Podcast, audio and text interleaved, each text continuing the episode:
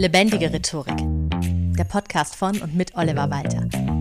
Jeden Montagmorgen eine neue Folge mit Tipps, Tools und Talk zum Thema Rhetorik und Kommunikation.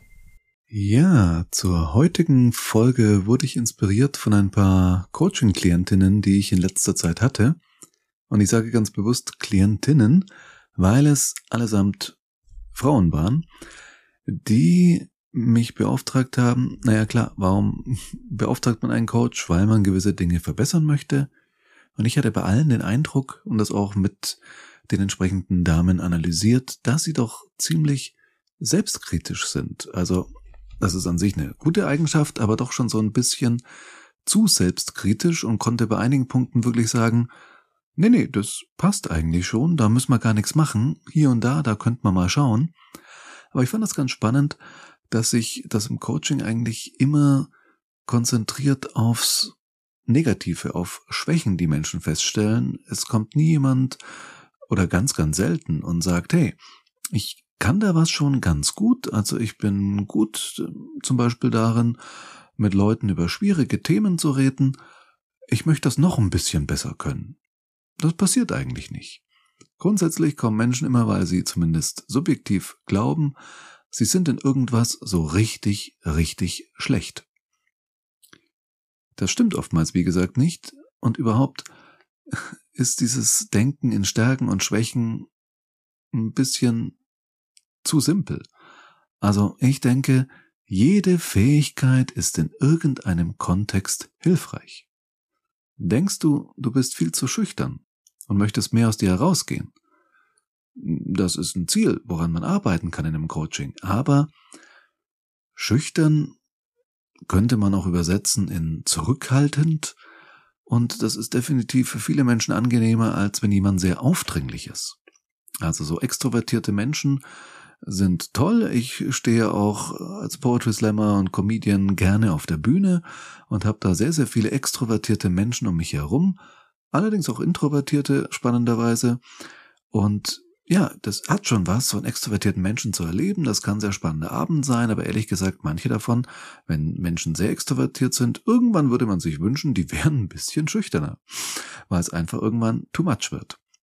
Genauso, wenn manche Leute glauben, ich bin einfach immer zu ernst und so die Spaßbremse. Hey, verwende statt ernst mal das Wort seriös und du wirst feststellen, in vielen Zusammenhängen finden sie Leute ganz gut, wenn jemand nicht in einer Tour Witze reißt, Seriös ist zu sein, ist definitiv besser als der Pausenclown fürs ganze Büro zu sein. Also, allein schon was eine Stärke und was eine Schwäche ist, ist sehr schwierig zu sagen, beziehungsweise immer vom Kontext abhängig. Und dann ist es eben auch nochmal schwierig, sich selbst einzuschätzen. Manche Menschen neigen zur totalen Selbstüberschätzung und andere zur totalen Selbstkritik. Und je nachdem kann es sein, dass du eine Schwäche in Anführungszeichen als viel dramatischer wahrnimmst, als sie eigentlich ist. Wie kannst du jetzt mit deinen Schwächen aber grundsätzlich umgehen? Welche solltest du eliminieren, welche akzeptieren? Ich sagte vorhin schon im Coaching, da komme ich manchmal drauf, den Klientinnen und Klienten zu sagen, ach du, das passt schon, das ist gar nicht so schlimm.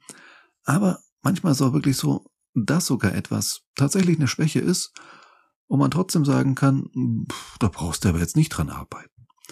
Weil totale Perfektion ist gar nicht erstrebenswert, dann ist man nicht mehr wirklich authentisch. Ein paar kleine Schwächen sind auch ein Teil des Markenzeichens. Aber grundsätzlich kann man auch sagen, es gibt Dinge, die kannst du relativ leicht eliminieren und andere solltest du eher akzeptieren. Also es gibt diesen schönen Spruch, so als Gebet verpackt, glaube ich, Hilf mir, die Dinge zu ändern, die ich ändern kann, und hilf mir auch, die Dinge zu akzeptieren, die ich nicht ändern kann, und hilf mir vor allem zu unterscheiden, was was ist. Ja, und in der Rhetorik, in deiner Kommunikation kannst du, wie gesagt, sehr, sehr viel ändern. Deshalb sollte man eher sagen, du solltest die Dinge akzeptieren, die deiner Wirkung jetzt nicht wirklich schaden und nur die Dinge ändern, die auch tatsächlich problematisch sind. Und das kann individuell auch sehr verschieden sein.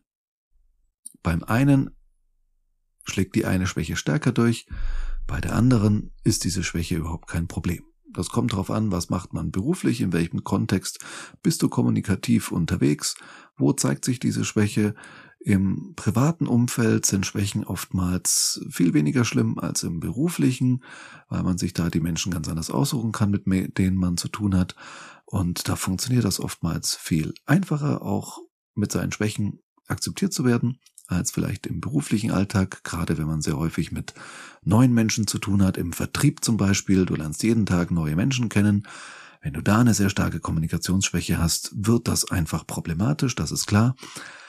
Das heißt, das ist wirklich so individuell. Was ist für dich wirklich ein Problem und was nicht? Und dann kommt ja noch dazu, bei manchen Dingen, die so objektiv einfach als Schwäche dargestellt werden oder als problematisch, als Fehler in der Rhetorik, da ist es so, die Menge macht das Gift, sagt man immer so schön. Also, wenn du so hin und wieder mal äh, ähm, machst und ansonsten das nicht so stark auftritt oder du dir so in einem eineinhalbstündigen Vortrag, den du hältst, so vielleicht viermal durchs Haar streichst, dann ist es nichts, was du ernsthaft jetzt dringend ändern musst. Wenn du aber in jedem Satz so ein Denkgeräusch hast oder dir ständig, also so schon richtig zwanghaft, dass das wie eine Psychose wirkt, durch die Haare fährst oder irgendwelche anderen Beruhigungsgesten machst, Krawatte zurechtdrückst, sonst irgendetwas, irgendwas glatt streichst an der Kleidung, dann solltest du das natürlich ändern. Es ist so ein bisschen wie, naja, sagen wir mal mit Übergewicht, ja. Hey, was machen ein paar Kilo zu viel schon? Weil wer definiert, was zu viel ist? Also rein optisch steht es niemandem zu, das festzulegen und irgendwem vorzuschreiben, wie andere Leute auszusehen haben. Medizinisch dagegen kann ein Arzt oder eine Ärztin halt schon auf Basis der wissenschaftlichen Fakten ziemlich genau sagen, hey, die Stufe an Übergewicht ist medizinisch problematisch, das kann gesundheitlich wirklich schwierig werden. Und je nachdem muss man was ändern oder kann einfach nur was ändern. Und in der Rhetorik ist es auch so, es gibt Dinge, die sollte man dann ändern und es gibt andere, da ist es gar nicht nötig, wenn es dich stört, kannst du es natürlich immer ändern, aber da kann dir jemand, wie ein Coach zum Beispiel, wie ich, dann vielleicht objektiv sagen, hey, das ist eigentlich gar kein Problem. So viel zu den Schwächen. Gehen wir mal zu den Stärken. Wie solltest du mit deinen Stärken umgehen? Naja, zum einen solltest du sie dir bewusst machen und zum anderen im Idealfall kannst du sie noch stärker machen. Leider, wie schon von angedeutet, leben wir in einer Gesellschaft, die, naja, eine sehr bizarre Fehlerkultur hat. Also wir trimmen lieber alles auf Mittelmaß. Man darf nur in nix wirklich schlecht sein. Das ist schon in der Schule so. Also nicht mal in Sport, Religion oder Kunst sollte man einen Vierer oder Fünfer haben. Aber wenn ein Kind eine Zwei in Mathe hat, dann passt das ja alles. Da sagt doch keiner, hey, wenn dich Mathe wirklich interessiert, bleib dran, da kannst du noch eine Eins draus machen. Vergiss doch lieber Rallye. Nein, das passiert nicht. Man sagt, hey, jetzt konzentrier dich mal lieber auf das Fach, da bist du schlecht drin. Und das ist schade dieses Ideal des ganzheitlich mittelmäßig gebildeten Menschen, es geht mir ehrlich gesagt so ein bisschen auf den Senkel. Also nicht falsch verstehen, ich bin definitiv für eine gute Allgemeinbildung und halte das für ganz, ganz wichtig. Aber trotzdem kann man vieles direkt nach dem Lernen in der Schule wieder vergessen. Und es ist immer die Frage, wo ist das Interesse, was interessiert einen wirklich, wo liegen die individuellen Stärken die sollte man doch fördern und nicht zwingend sagen, hey, du musst in allem Mittelmaß sein. Also, bevor du versuchst, in allem rhetorisch Mittelmaß zu werden, wechsel doch mal deine Perspektive weg vom defizitorientierten Denken hin zu dem, was du schon richtig gut kannst. Du sagst, hey, das sollte ich mehr nutzen, das sollte ich mehr einsetzen, oder wo es vielleicht auch Punkte gibt, wo du sagst, da wird es sich lohnen, es noch besser zu können. So. Jetzt wirst du dir vielleicht denken, naja, das klingt ja alles total sinnvoll, aber wie um alles in der Welt kann ich denn meine eigenen Stärken und Schwächen rausfinden? Manche werden dir bewusst sein, vielleicht manche sogar schmerzlich bewusst, wenn du da ein Defizit wahrnimmst. Andere vermutlich nicht.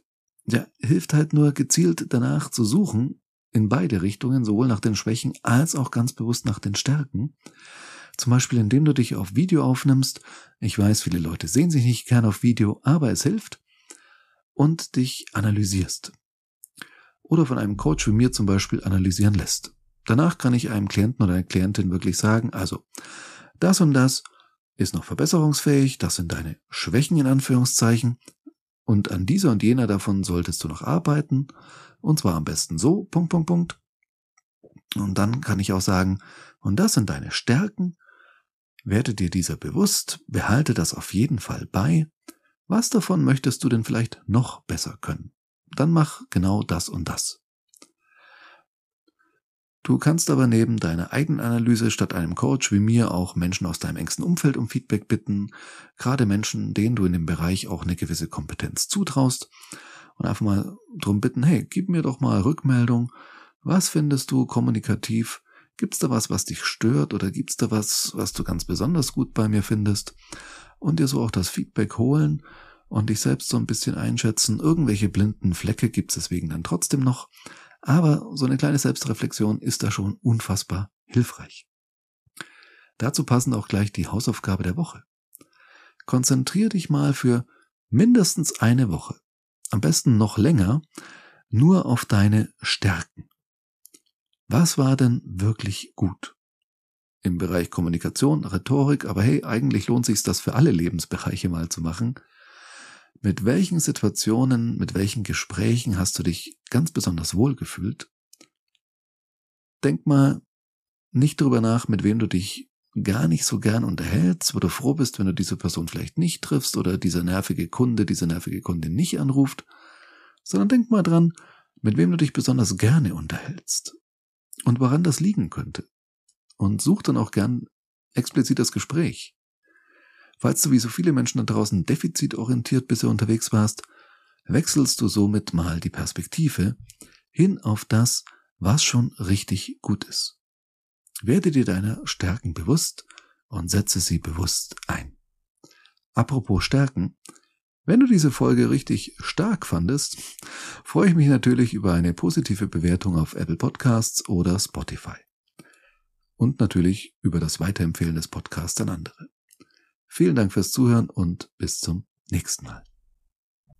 Das war Lebendige Rhetorik, der Podcast von und mit Oliver Walter. Jeden Montagmorgen eine neue Folge mit Tipps, Tools und Talk zum Thema Rhetorik und Kommunikation. Wenn du Oliver Walter als Experten für lebendige Rhetorik buchen möchtest, schau doch mal auf www.walter-oliver.de.